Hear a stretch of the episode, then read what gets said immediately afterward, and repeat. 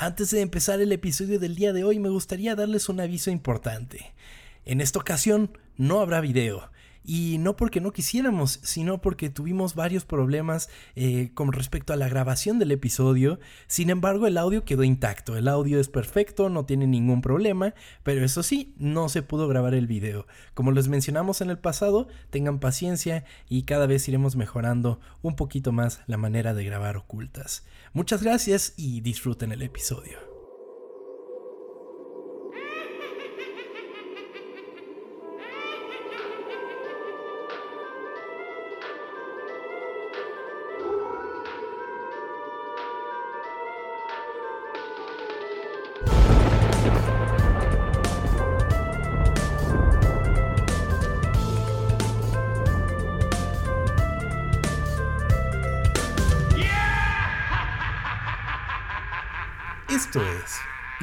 Historias Ocultas, el podcast donde revelamos las historias de producción de las películas, series, videojuegos y música que dejaron su huella en la cultura pop. Mi nombre es Tom Kersting y me acompaña. Chao, bañuelos. Chao, bañuelos, bienvenido una vez más por tercer año consecutivo a Ocultura, amigo. Así es, güey, regresamos. Eh, para los que no sepan, si son nuevos, eh, si son nuevos, vayan a escuchar los episodios pasados de Ocultura, por favor. Pero por para explicarles qué es, es todo este mes, que son normalmente que cuatro semanas. Cuatro, semanas, cinco semanas en los octubres más largos. Ajá. Donde vamos a platicar acerca de la historia de, pues, cosas de terror, ¿no? No necesariamente tienen que ser películas. Bueno, creo que hasta ahorita solo hemos hecho películas, ¿no? Ajá, pero puede ah, cambiar. No, también hicimos Silent Hill una vez con ah, que le mandamos un saludo. Es cierto. Saludos, Así que vamos a hablar de cosas de miedo. Es correcto, es correcto. Vamos a hablar de películas de terror y de todo, un montón de cositas. Entonces prepárense porque va a ser una cultura muy chido. Gracias por acompañarnos. Y pues nada, amigo, nos falta nada más como un ambiente tétrico, ¿no? No estamos ni disfrazados. Tal vez el próximo episodio nos disfracemos. Dame un segundo, yo lo arreglo. Wow. ya, me, ya me dio miedo. Me, hubiera, me hubiera funcionado muy cabrón si de repente hubiera yo aparecido con un este disfraz, pero no tengo nada. ah, un con un ahorcado, güey. Ay, ¿sabes qué? Me voy a robar de mi oficina algún esqueleto a ver si lo puedo poner aquí. sí, cierto. Porque tienen que saber que Chava trabaja con esqueletos. Sí. Y, así que a ver si me puedo robar uno por ahí, a ver eh, qué puedo hacer para hacer este pedo más tétrico, porque sí. Eh, eh, pues es este el mes de, del miedo, ¿no? Del terror. ¿Qué sabes a qué, a qué le tengo un chingo de ganas de ver ahorita? Que está en el cine la de Bárbaro, güey. He escuchado un chingo de cosas buenas de, de esa película. ¿Cuál es esa de Bárbaro? Es. No sé si has visto el tráiler que es como una morra que llega a un Airbnb y está ocupado y le abre un güey y le dice, ah, no, pues yo también lo renté, si quieres, tú quédate en el cuarto, ahí tiene llave y, yo me quedo afuera para que no tengas pedo. Y, ¿Y el, güey es bárbaro? ¿O qué pedo? Y ya, pues, yo lo que he escuchado es que es mejor ni siquiera saber qué es lo que pasa, porque es como que va caminando hacia el el sótano y cosas estas de clichés, pero que neta tiene giros muy buenos y que neta está chida y la neta sí tengo muchas ganas porque dicen que no tiene estos, ¿cómo se llaman? Los sustos de, de, jumpscares. Ajá. Así que eso me gusta porque es lo que odio de las películas de terror, por eso no suelo verlas mucho, porque esos jumpscares hechos así de que a huevo no, no, me, no me agradan. Pero este dice que no, tiene mucho, así que... A ver si, si yo vamos estas semanas. Muy bien, amigo, me parece una gran idea. Pero por el momento te tengo que contar una historia que quizás no te va a aterrar mucho, amigo, pero es por más interesante. me parece. Dale, amigo. Pues eh, el encanto de las historias de terror puede venir de lo creativas que son sus premisas, y es la misma creatividad lo que lleva a un artista a desarrollar un estilo. El estilo es clave para contar una historia y si a eso le sumamos una trama sobrenatural, los resultados siempre serán increíbles. El día de hoy conoceremos la historia de cómo llegó a las pantallas de cine un fantasma de la mano de uno de los pocos directores que podrían haberle dado vida, o mejor dicho, muerte. Esta es la historia oculta de Beetlejuice. Muy bien. Hace hace mucho la vi Y, y, sí la disfrutaba. De hecho, la, la, película, sí, la serie animada, creo que tenía una así. Sí. Sé que existía, pero la verdad nunca la vi. La película sí, porque mi hermana es súper fan, o sea, neta. Ah, sí. Es súper fan, o sea, se disfraza de ese güey. Ah, qué chido. Muy seguido, güey. Sí. pero sí, es una película. He pensado que, que, que, debería de invitar a tu hermana antes que a ti. Como que es más geek que tú, güey.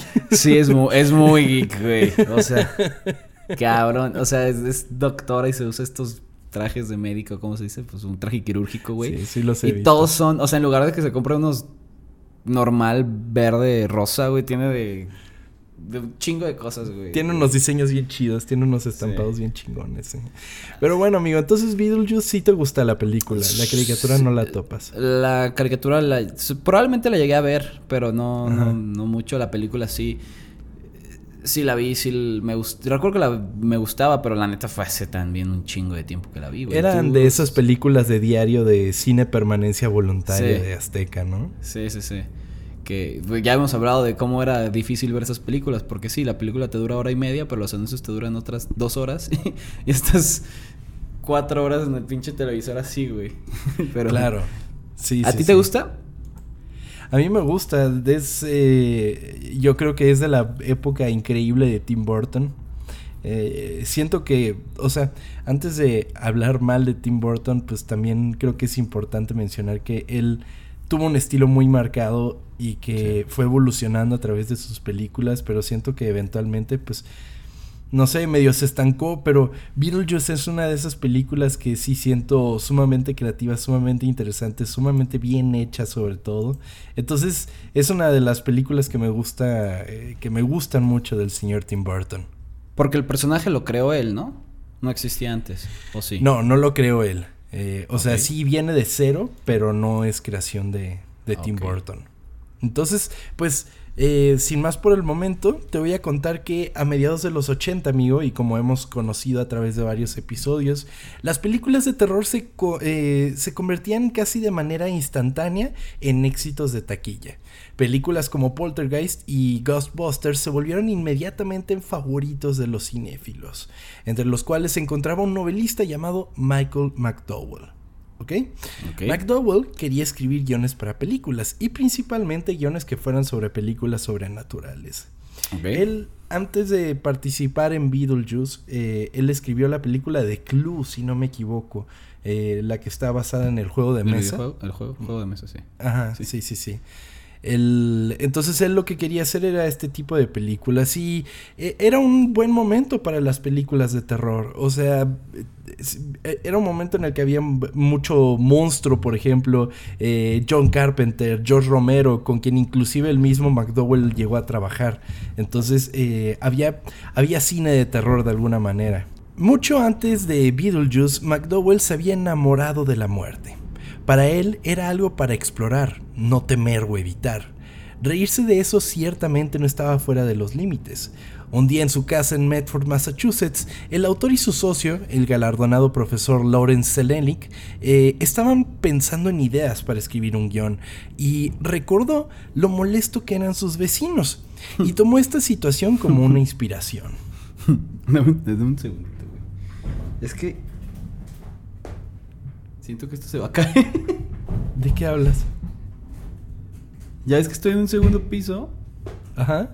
Empezó a crujir bien extraño. Y no sé si es Beetlejuice chingándome, pero. Empezó, empezó como a moverse. Va a ser como el video de ¡Esto se va a descontrolar! ya sé, ¡Esto se va a descontrolar! Porque aparte sí es madera, güey. Empezó como a crujir de más, pero. Pero, ok. Eh, ¿Tú tienes algún vecino así que, que te cague? ¿O todos son buenas personas? No entraré en detalles. ok. ¿Muy ruidosos o qué? No, no, no. No, ruidosos, no. No. Solo no me caen bien. ok. Muy bien. No voy a entrar en detalles de quiénes, pero... Perfecto. Cuéntame, ¿tú has tenido alguna, alguna experiencia con, algún vecino incómodo, amigo, en algún momento? Ah, fíjate que, bueno, este, aquí en donde, por donde yo vivo, es como una, pues una colonia de mucho viejito. Y un día pusieron un tope en la esquina de mi casa y se enojaron, güey. Así que se hicieron un, una huelga y se acostaron sobre la calle para que lo quitaran, güey. Y fue como... Dijeron, no queremos un tope, nosotros tenemos el tope. O sea, fue súper raro y de repente yo llegué, había un chingo de gente fuera, güey, llegó TV Azteca, llegó mamás así.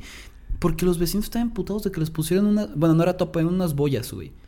Ajá. Y, fue como que en el chat de vecinos, este, ahí poniendo cosas de que lo logramos, no pudieron con nosotros los... el gobierno. Y yo de qué pedo que está pasando por un tope. Porque eso es todo, porque la neta mm, no tengo, o sea, no, no hay. Y no hay tope. espérate, espérate, no, no, no. No, si el tope, el tope se eh, terminan perdiendo, ya está ahí. Pero. No, ¿sabes qué? Ahorita que lo recuerdo, en mi cuarto eh, da para la casa al lado. Y es muy extraño que como. No te estoy mamando. Dos de la mañana, güey, se escuchan niños jugando. O sea. Porque se escucha bebés, bebés llorando. Digo, ah, bueno, bebés llorando, pues es normal, pues los bebés lloran, ¿no? Pero niños jugando de que fútbol, dos de la mañana, güey. Y, es algo muy, muy normal que pasa y se me hace súper extraño, güey. Luego se escuchan como que les pegan, es una cosa rara. Eh, no me he querido meter a, a cerciorarme qué está pasando. Ajá, Porque aparte no tienen de estos registro de luz. Así que es una cosa extraña. no sé. Mucho antes de la existencia de Beetlejuice, McDowell se había enamorado de la muerte. Para él eso ya lo había leído. Las películas de terror generalmente presentaban espíritus malignos que se aprovechaban de humanos desprevenidos. Senelic eh, quería cambiar esa premisa. ¿Qué pasaría si en lugar de que los fantasmas fueran malvados, los nuevos inquilinos fuesen los que se comportaran de manera maligna? Con ese concepto en mente, McDowell ideó un bioexorcista profesional para asustar a los insufribles inquilinos. Así se comenzaría a formar la idea detrás de Beetlejuice. Ok. Ok, ya. Pensé que, que este Tim Burton lo había hecho desde cero, pero me estás diciendo que este güey lo hizo totalmente o si tuvo ayuda. No, o sea, pues fuera de su profesor, del profesor Lawrence Senelic. Eh, básicamente fue creación de él y de McDowell y Senelic, ¿ok? Entonces, eh, la propuesta es esta, o sea, generalmente como conocemos las historias, eh, la familia es muy buena gente, ¿no? Entonces van a una casa en la que se quedan y de repente hay un fantasma mala vibra que pues los empieza a chingar y todo eso. Y allí es cuando entra el giro de toda la propuesta. Dicen, ¿y qué tal si los fantasmas fueran los chidos? Y los inquilinos fueran los pasados de lanza, ¿no? O sea, que, que, porque en la película vemos que ellos quieren como que destruir la casa, bueno, no destruirla, pero reformarla completamente. Sí, eran muy ricos, ¿no? Los que la compran. Tenían mucho dinero, no sé si muy, muy ricos, pero sí tenían mucho dinero. Y, y sobre todo porque la madrastra es como de que, según yo es como diseñadora de interiores, un pedo así. La historia original era significativamente siniestra. la historia original era significativamente más siniestra a la que finalmente vimos en pantalla, particularmente el papel de Beetlejuice, ya que era al principio el personaje un demonio asesino. Entonces, sí. Normalmente pasa eso, ¿no? Se imaginan cosas bien locas y luego dicen, mm, hay que bajarle un poquito el tono. mejor le, ajustamos por acá, ¿no? Sí. Eh, y originalmente el matrimonio de los Maitland, o sea, el... ¿Los que llegan? No, los fantasmas. Ah, los que estaban. Ajá. Eh, tuvieron una muerte verdaderamente espantosa. Y los Deeds no tuvieron una, sino dos hijas. Porque, ¿Cómo mueren? ¿En un accidente? Eh, es un, caen en un río o en un lago, una cosa así. Iban en coche, algo así. Iban en coche, sí. Ajá. Pero tú no entiendes como que mueren, porque inclusive los ves regresar y creo que es un poco el encanto de, de la misma película que te das cuenta con ellos que están muertos, ¿no? Entonces está muy cagado. Es como los otros, güey. eso te iba a decir. en los otros cuando te dicen ese giro de que, güey, están... Tú, tú eres el fantasma. no, mames. Me explotó la cabeza cuando vi esa película, güey. No me lo esperaba. Cuando McDowell y Wilson terminaron el guion, este último dijo en entrevistas que dejó el guion con un ejecutivo que conocía en Universal. Entonces dijo, mira, te dejo esto que hice por Ah, ahí. ah, para que lo leyera. Ajá. El superior anónimo, amigo, leyó el borrador y unos días Ajá. después le dijo a Wilson, a ver, cabrón, ven, ven, cabrón. ¿Qué estás haciendo con tu carrera? Esta pieza de rareza es lo que con lo que vas a salir al mundo. Te estás convirtiendo en un buen ejecutivo y tienes un gran gusto en el material. ¿Por qué derrocharías todo por este pedazo de mierda? O sea, pero es el, el que estaba antes, ¿no? El que era un demonio asesino y... Ajá, sí. Ah, ok. Ok. Uf. Pero, güey, imagínate, se lo dejas a un compa y que te diga, güey, es mierda, estás tirando a la verga tu talento, qué pedo. Verga, qué culero, güey. Afortunadamente para Wilson tenía un plan de respaldo. Mientras impartía cursos de extensión en UCLA, conoció a Marjorie Lewis, una joven ejecutiva de desarrollo en Griffin Film Company, una productora de cine. Eh, le encantaban las clases de Wilson y durante las cuales se ponían a examinar y discutían guiones pues relativamente conocidos o famosos, ¿ok? Ok. Wilson le dio el guion de Beetlejuice a la joven Lewis y le pidió que lo leyera. La joven, que disfrutaba enormemente de leer guiones, quedó sorprendida con lo que leyó.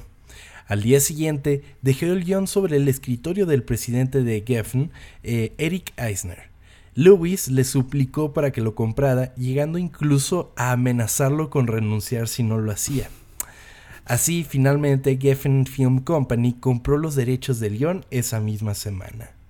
Toma. ¿Y qué le dijo a su amigo el ejecutivo anónimo? Eh, culero, pero él lo compraron, pendejo. Ajá, sí, no, probablemente ya una vez que, que se estrenó y todo, fue a decirle, mira, mira lo que te perdiste, güey. Bueno, es que también tenemos que leer ese primer guion, porque a lo mejor sí era una cosa muy...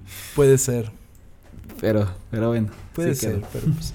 eh, Hemos contado tantas veces de películas que pudieron haber sido producidas o dirigidas por otra persona que dijo, no, no me convence y es como de, güey, o sea, una, una, o sea, una posibilidad en un millón, la neta, o sea, Sí. lo que se perdieron. Pero bueno, así es como pasa, así es como sucede en estas producciones. Y pues para hacer este tipo de películas, amigo, necesitas un director bastante creativo, ¿no? Y que sobre todo se avienta a hacer cosas de, la, de una manera distinta. Así que un joven Tim Burton de solo 29 años, ahí no nos estamos maquillando la edad, estaba entonces terminando... Muy, muy joven, de hecho. Muy joven, muy En joven, de su- 29 años. Eh, estaba terminando la producción de Pee-wee's Big, Big Adventure para Warner Brothers, la cual había sido su primer película. La empresa matriz de la división cinematográfica de Geffen era parte de Warner Brothers, ¿ok? Eh, cuando el director leyó el guion de Beetlejuice quedó encantado y el mismo director sintió que él pudo haberlo escrito. O sea, que él Es que sí, se le había su- podido ocurrir. Sí, pues es como toda su Su onda. estética, ¿no? Su, Sí. su él, exacto. Es que sí, es, es algo muy curioso. Tú ves eh, Beetlejuice, ¿no? Y enseguida te das cuenta por los personajes fantásticos que salen. Tienen toda la esencia de, de Beetlejuice, de, de Tim Burton, o sea, y que es algo que mantuvo a través de sus películas siempre. Inclusive en Batman encuentra la manera de meter a sus personajes como con, con ojos saltones, bolitas negras Sí. para la pupila, muchas líneas, eh, algo que lo ves y dices, güey, eso es un concepto de Tim Burton y lo hicieron tal cual. Sí, es lo que importa cuando eres un artista, ¿no? Que se vea que es tuyo cuando, cuando está. O sea, de que, ah, obviamente, pues es de este cabrón. Sí, es como, iba- es como un pintor, ¿no? O sea, tú puedes, o sea, dices, eso es un botero, porque todos son Exacto. gordos, ¿no? Entonces, Sí. Tim Burton, ah, eso es Tim Burton porque... Pues su pues, estilo, claro. Ajá, es totalmente sus, su- sus ideas y todo. Entonces, sí. Que Ajá. la de Peewees nunca la he visto. ¿Eh, ¿Es buena? Yo tampoco he visto Pee-wee's Big Adventure, fíjate, de las pocas de Tim O Burton sea, que no he visto. Nunca. Tampoco Y se me llama, antoja, ¿no? Fíjate. Ajá, no. No sé, no es algo que diga, ay, déjame ponerla. Creo que habla Sí, un poco de, de nuestra edad, pero sí es la primera que, que hace Tim Burton. Y bueno, entonces dicen, vamos a darle el proyecto a este güey, a ver qué onda, porque tenemos que pensar que este es un Tim Burton que eh, relativamente poco tiempo antes seguía trabajando en Disney animando, entonces eh, era un don nadie todavía, eh, Tim Sí. Burton. Eh, después de que Burton firmó para dirigir el proyecto, el estudio gradualmente desmanteló el guion, eh, que en un momento se tituló House, House Ghosts. Eh, e incluso Tim Burton recomendó el título Scared Shitless, sin mucho éxito. Pero Shitless sin sábanas, no Ah, ah. de shit. ok, ok. Entonces, pero no le gustó mucho a Warner la idea, ¿no? Así que... House Ghost tampoco es, como muy genérico, ¿no? Sí, bastante, bastante. Y que inclusive el nombre de la película, porque el, personaje como tal se llama Beetlejuice, o sea, pero con G y con E y con USE, una cosa así. Y Beetlejuice como se escribe en la película, o sea, el título de la película, es como él le explica a, a Winona Ryder cómo debería decir el nombre. Ah, mames, es cierto, Winona Ryder sale como la niña, ¿no? Sí, es la niña. No mames, es cierto. es la niña y pues Michael Keaton es Beetlejuice y Alec Baldwin es el es el papá, bueno, el papá, el es que no tienen hijos, el marido. sí, sí. sí. Entonces sí, pues, eh, pues cuando llegó el momento de elegir el papel principal, Burton optó por no utilizar a ninguno de los actores cómicos más populares de la época. En cambio, buscó a, a Sammy Davis Jr. Lewis, pero tuvieron durante una entrevista un altercado, amigo. Burton se dio cuenta que Lewis no era el que buscaba, y después de despotricar no tan cortésmente por qué Davis no era el adecuado para el papel, dijo que quería a Michael Keaton para la película. O sea, ya lo habían contratado y se peleó con él y lo corrieron. Tuvieron diferencias creativas. Sí. A finales de los 80, Keaton no era un actor popular. Después de protagonizar éxitos como Night Shift en 1982 y Mr. Mom en 1983, apareció en las decepcionantes Touch and Go del 86 y The Squeeze del 87. Aún así, el hombre que luego se convirtió en Batman rechazó a Geffen antes de finalmente ceder y asumir el papel dijo, mm, bueno, va, necesito algo. necesito dinero.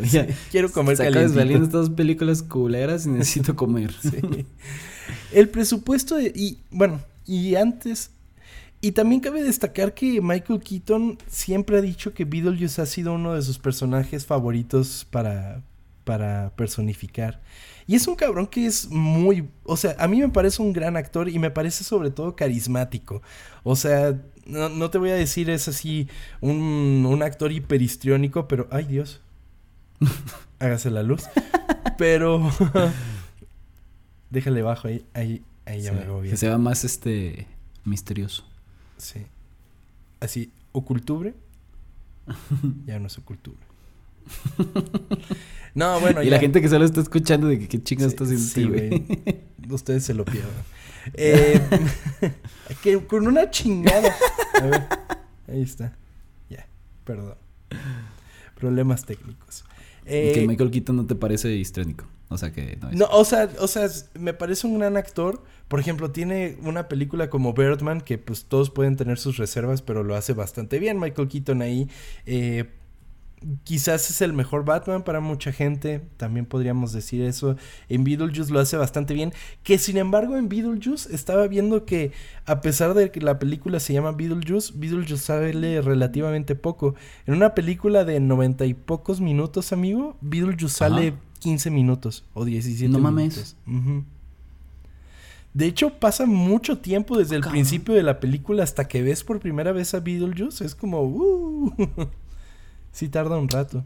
No mames, no, es que también hace un chingo no la veo. O sea, también me gusta mucho esto porque regreso a estas películas que la neta pues, hay tantas opciones como lo hemos platicado en todos lados. Claro. Que ya no sabes ni qué ver, así que probablemente esté, ya vi, está en HBO, que nos patrocina, por cierto, vayan a verla también después de escuchar este capítulo. Correcto, correcto. Vayan a HBO Max a, a ver Beetlejuice. Entonces, pues eh, ya teniendo un, un, actor para darle vida a Beetlejuice, el presupuesto para la película fue de 15 millones de dólares y un millón de dólares fue dedicado a los efectos especiales.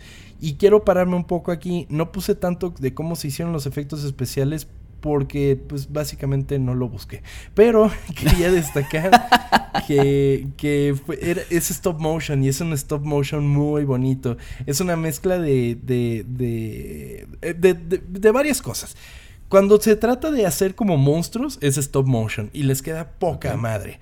Hay una escena en la que Beetlejuice se hace una serpiente y que empieza a joder a toda la familia. Es magnífico cómo está hecha la animación en ese momento. También tiene mucho maquillaje. Eh, hay una parte en la que en la que la pareja de lo la pareja se hacen como o sea se, se, se deforman toda la cara y uno queda como con la boca abierta y la chava saca los ojos por la boca y así. Que ganan, según yo sí ganaron un premio Sí, ganaron un Oscar. Ah, el Oscar. El Oscar. no, sabía que había sido el Oscar. Sí, a pues. maquillaje. Y les quedó muy cabrón. Y, y, otra cosa que también es importante son los efectos que son hechos eh, eh, con, con, la misma cámara. Eh, efectos visuales como tal. De que, por ejemplo, hay partes en la que están hablando con la maqueta porque te acuerdas que hay como una maqueta de todo el pueblo y por ahí es por donde aparece Beetlejuice. Es mucho como eh, perspectiva forzada, lo que permitía que diera esa, esa sensación de que están hablando con alguien muy chiquito, güey. Y eso es increíble, o sea, eh, eh, tiene CGI, y se ve culero. Sobre todo porque. Pues se ve viejo, ¿no? Se ve más que viejo. O sea, pantalla, pantalla verde o azul, yo qué sé. La, Pésimamente recortados, güey, pero así recort... Así de que, güey, en dos minutos hicieron ese recorte, güey. Y. De que ya tienen que entregar, de ya. Ah, sí, sí, sí, córrele, güey, porque no, no, no, sale, güey. Entonces, eh, eh, eh, son las escenas como en las que tratan de salir de la casa y como que llegan a un mundo como surrealista, como una pintura de Dalí. Eh, que salen como que están como en la arena y todo eso. ¿Se ve culero eso? A mi parecer sí. O sea, yo lo veo ahora y es no me acuerdo. Porque eh, y es que brinca un chingo porque la película en sí los efectos se ven tan bien que te brinca cuando hacen ese tipo de, de cosas, ¿sabes? La estética por la que se inclinaría Tim Burton para la película era considerablemente diferente a lo que era tendencia para las películas de terror durante la época, retirando los efectos de rayos de luz. La paleta de colores fue deliberadamente limitada y cuidadosamente elegida, haciendo sentir cómoda a Burton trabajando con contrastes eh, y jugando con la iluminación de las mismas. Él qué es lo que no quería que, por ejemplo, ¿te acuerdas en Poltergeist que están los fantasmas, pero son como muy luminosos y hay mucho efecto de luz y todo eso? Tim Burton no quería eso y es algo que se, que se nota en la película. los personajes existen, los fantasmas como tal existen, no hay ninguno que sea como etéreo, por así decirlo. Inclusive... Eh, ¿Eran entonces, todos eran homosexuales entonces? Etéreo.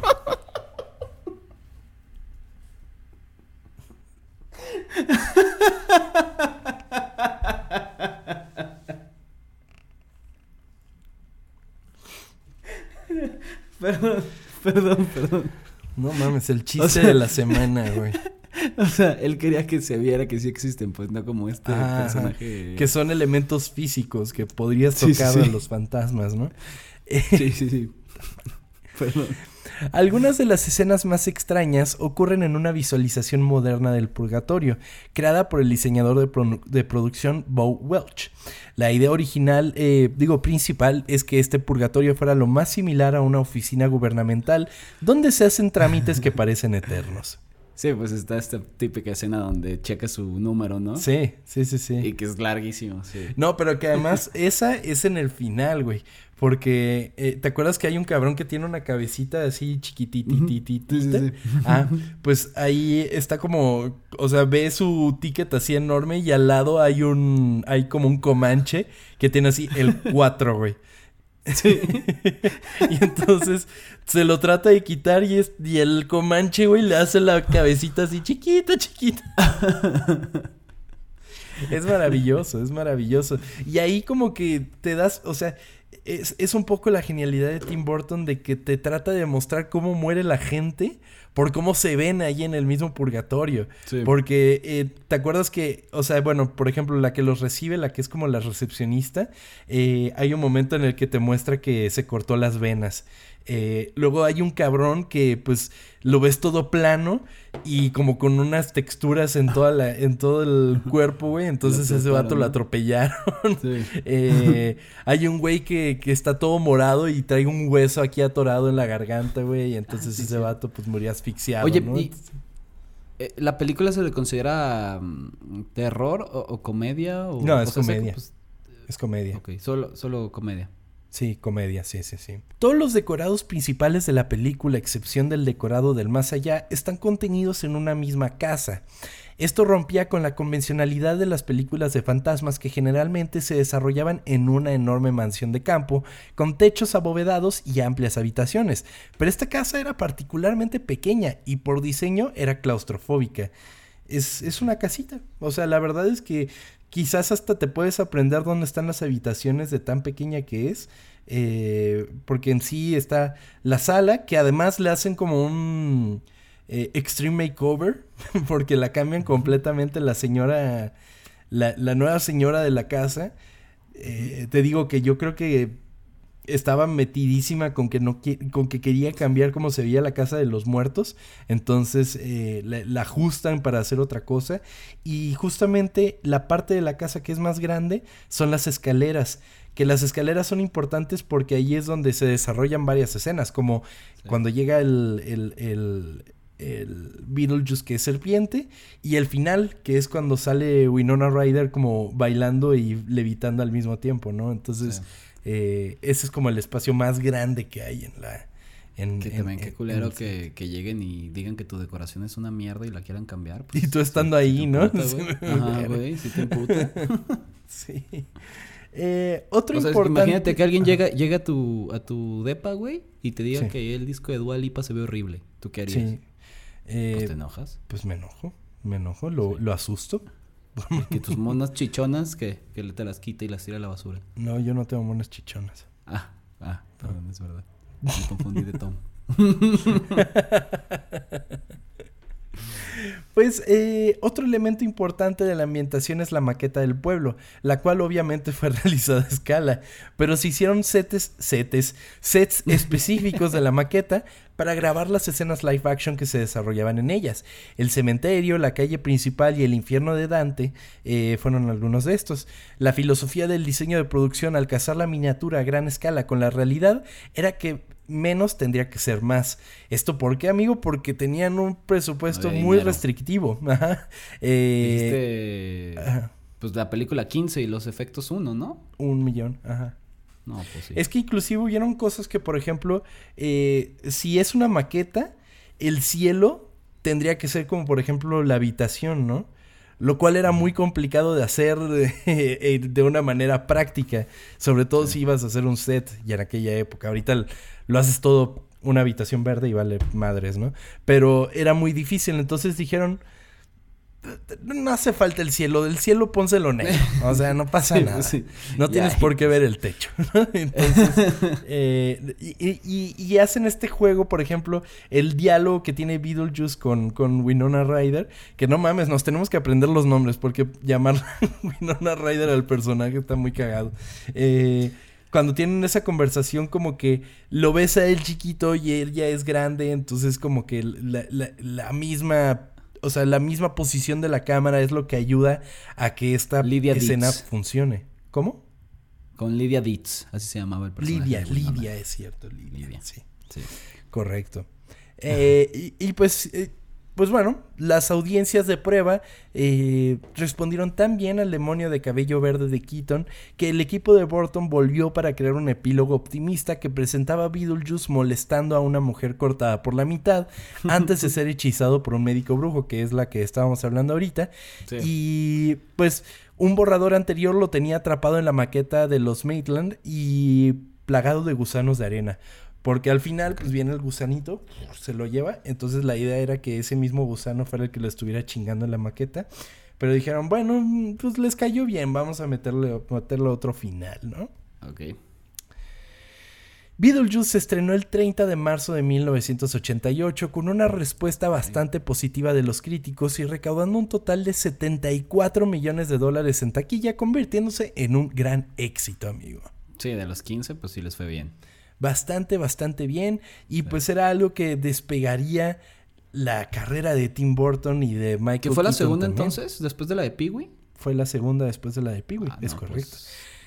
Tras el lanzamiento de Beetlejuice, Warner Bros. le dio luz verde a la versión de Batman de Tim Burton y curiosamente el mismo Keaton fue elegido para dar vida a Batman.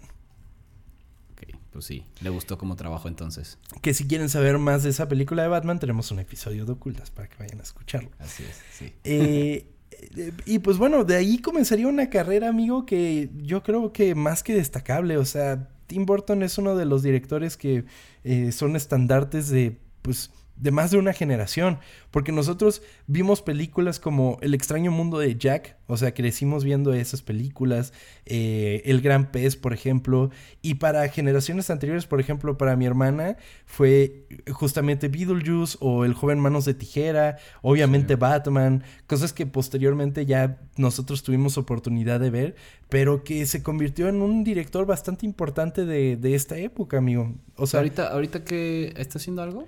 Estaba haciendo la serie de, de Wednesday, de Wednesday Adams, que es como el remake de, de Los Locos Adams para Netflix. Ok. Eh, pues bueno, y fue unos años después del estreno de Batman que a Burton se le ocurrió la idea de una secuela para Beetlejuice, amigo. Esta se llamaba Beetlejuice Goes Hawaiian. o Beetlejuice, Beetlejuice en Hawái. sí, las vacaciones de Beetlejuice, algo así. Ajá. Qué verga. Y esto sí Pues, existió, o sea, sí. A eso es lo que voy. En 1990, Burton contrató a Jonathan James para escribir el guion de Beetlejuice Goes Hawaiian. Eh, ¿Hawaiian? ¿Hawaiian? No sé. Burton pensó que sería divertido combinar el fondo de surf de una película de playa con algún tipo de expresionismo alemán. Ok.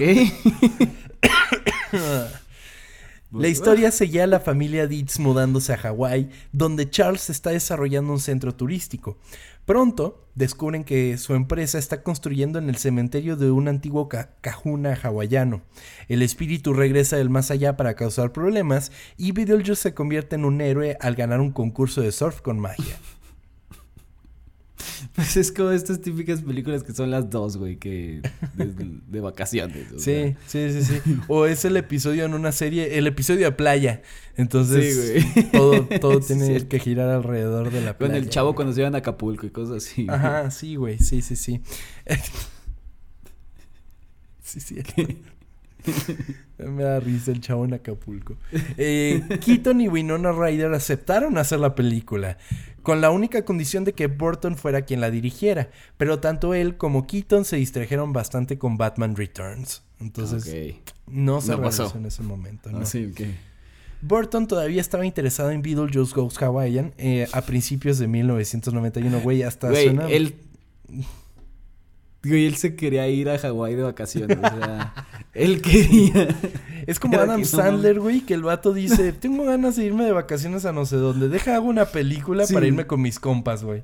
Sí, güey. O sea, es que no mames. Ay, güey. Suena horrible. Ay, pues, eh, ah, sí, bueno, impresionado con el tamaño, con el tamaño, con el trabajo de Daniel Waters en Heathers, Burton se acercó a él para reescribir el guion.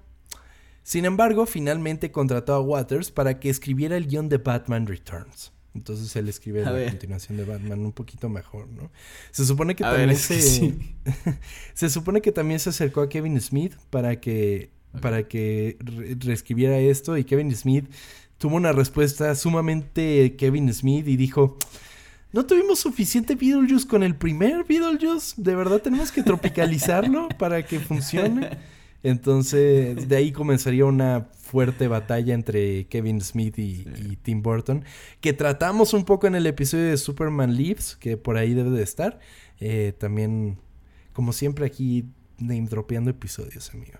Claro, para que vayan a escucharlos. Pero está, imagínate de que ahí ven a escribir mi, esta película de este güey que se va a ir a Hawái. También tengo ahí la de Batman Returns. ¿Qué prefieres? no sé. Ajá, ¿qué quieres escribir mejor? No mames. El Tim Burton te la catafixio, qué pedo. No mames, qué pedo, güey. Eh, pero, amigo, en marzo del 97, James, el que pues contrató para escribir el primer tratamiento, emitió un comunicado que decía: El guion de Beetlejuice Goes Hawaiian todavía es propiedad de. The Geffen Company y es probable Ah, que nunca se haga. De todos modos, realmente no podrías hacerlo ahora. Winona es demasiado grande para el papel y eh, la única forma en que podrían hacerlo sería reformulándolo por completo. O sea, si llega a haber una Beetlejuice 2, deberían de hacer todo un cambio. O sea, deberían reformar toda la película, básicamente. Principalmente, pues que no vaya a Hawái, ¿qué les parece? Pero estaría cagado, ¿no? O sea, imagínate que ahorita se agarran a Winona y a Michael Keaton, güey, y hacen. Y hacen Pero yo lo hubiera de un sketch, güey, no este, una película. ¿No una película? No, no se tanto. Un sketch me pareciera muy divertido, de que, ah, qué chingón. Pero. Ya una. no sé. o sea, no, no, no me llamaría mucho. Pues quién sabe, quién sabe, porque es una. Eh, vale la. no pun intended, es una franquicia muerta. Porque. fuera de un musical, amigo, que hay en Broadway, no. No hay nada más de Beetlejuice. Hay este, en, en, Cancún, ¿cómo se llama este? Ah, en el Cocobongo, ¿no? Sale. En el Coco, que de hecho en el episodio pasado también tienen de, la máscara. De la máscara, sí, sí. sí. Y también tienen un show de virus, güey. Cocobongo, háblanos, güey. ¿Qué estamos esperando? ya podemos ser parte de su show, güey.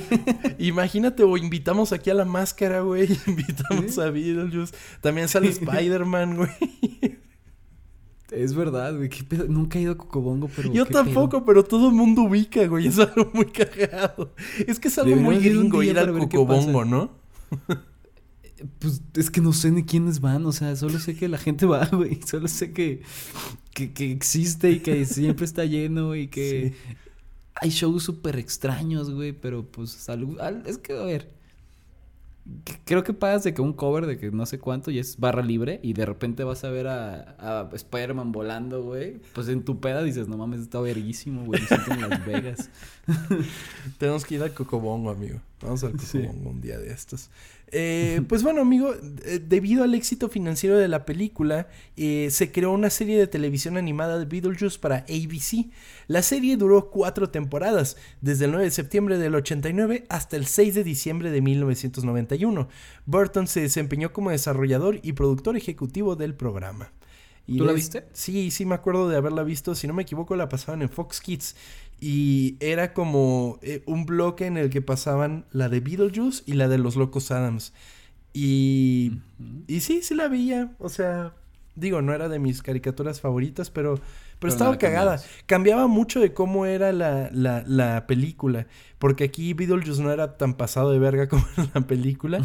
e inclusive era amigo de, de, mm, de Lidia. Lidia. Lidia, ya has dicho, ¿no? Sí. La serie animada fue un gran éxito para ABC en sus temporadas iniciales y luego se convirtió en una de las primeras series animadas de dibujos animados en transmitirse. Primeras series animadas de dibujos animados. en transmitirse en la programación infantil de Fox entre semana por las tardes, aunque también permaneció en los horarios de los sábados por la mañana en ABC, lo que la convirtió en una de las primeras programas animados que se transmitirían simultáneamente en dos redes de transmisión distintas en Estados Unidos. O sea, era de las primeras que estaban en dos canales, la podías ver en dos canales que pues la verdad es, okay, o sea, aquí es como ordinario ver eso porque podías ver o en el canal de Nickelodeon las caricaturas o podías verlo en Canal 5 o lo mismo de Cartoon Network y Canal 5. En Estados Unidos solamente un canal las tiene, entonces. Ajá, sí, generalmente sí. Si algo nos puede enseñar Tim Burton es a romper el molde, sobre todo con sus primeras películas que retorcían conceptos que eran la norma para darnos películas cada vez más peculiar que la anterior. La única norma siempre tiene que ser reinventarse y quizás así lograr convertir la monotonía en algo más que especial. Esta fue la historia oculta de Beetlejuice. Empezamos su cultura entonces, amigo, un poquito tranquilos, ¿no? Sin, sin asustarnos tanto. Sin asustarnos, sin cosas horribles que contar. Eh, fue una historia bonita. O sea, fuera de que es una franquicia muerta, pues Sí, sí, sí. Es, eh, y es bonito recordar este tipo de, de, películas que, que vamos, no sé si la palabra sea abandonando, pero sí, pues dejando como atrás por, por todo lo nuevo que está saliendo y, Y pues dan ganas como de, de regresar ahí, ¿no? Sí, sí, sí. Sí, de verdad dan ganas de regresar. Eh, yo quiero mandar un saludo especial a nuestra amiga Esbonis. Que. ¿Te acuerdas que hubo un Halloween que fue disfrazada de Lidia, güey? Pero era, pero era Lidia la de la caricatura. Estuvo muy cagado ese disfraz. Allí que lo comparta en redes sociales, amiga. Compártalo para ahí. Eh, y pues nada, un saludo a todas las personas que interactuaron con las cuentas de Ocultas esta semana. Ocultas, que Ocultas. Están muy asustados, ¿eh? ¿Por qué? había muchos mensajes de que, ay, pensé que no iban a volver, porque pues ya ves que no, no, nos desaparecimos una semana. Pero aquí estamos, ¿no? Es que ¿sabes qué pasa? ¿Sabes cómo podrían haberse evitado ese susto? Tienen que seguirnos en todos lados. Tienen que seguirnos en arroba ocultas, ocultas con doble porque somos muy cool en este podcast. Y también nos tienen que seguir en nuestras cuentas eh, bueno, si gustan, pues. Pero en nuestras cuentas personales. Tienen que hacerlo. Pero es que si hubieran visto de que, ah, no hubo episodio, pues Tom estuvo en CDMX, entonces, o sea, Ajá. así pueden si siguieran a Tom en Tom-bajo. Tom-bajo Kersting. Es correcto. Ah, arroba ah. Tom-bajo Kersting. Y a Chava Bañuelos lo pueden seguir en Banuelos, eh, arroba Banuelos Chava o arroba chava banuelos, puta madre. Eh, Me ganaron eh, el nombre, chingado. Llegué tarde a Twitter. Pero sí, entonces síganos en todos lados. Recuerden que tenemos un coffee en el que nos pueden dejar una propina por nuestro buen trabajo. O si nos quieren dejar un mensaje que quieran que leamos por aquí, adelante. co-fi.com diagonal ocultas. Eh, y sobre todo, pues disfruten el mes de, de octubre. Es el mejor mes, a mi parecer, por porque es el mes spooky, amigo. Y, y qué gusto haber nacido en mismo octubre. En unos días ya es verdad. entonces... Es verdad. Todo me está cerca de cumplir años. Estamos hoy que es jueves... Espérame. ¿Qué es jueves? jueves 6. Estamos a 11 días. A 11 días. 11 días de tu cumpleaños, Tom. Así que para que pues vayan ahorrando y le compren algo a Tom porque por tan buen trabajo que hace aquí en Ocultos. muchas gracias, muchas gracias. Y pues gracias por estar aquí. Amigo, muchas gracias por escuchar esta historia. Gracias a ti, Tom, por platicármela. Gracias a todos por escucharnos. Nos vemos la próxima semana. Y vamos a ir subiendo el nivel de miedo ya para que no puedan dormir después. Es correcto, es correcto. Manténganse atentos y nos vemos en el siguiente episodio de Historias Ocultas. Gente, manténganse ocultos. Hasta la próxima.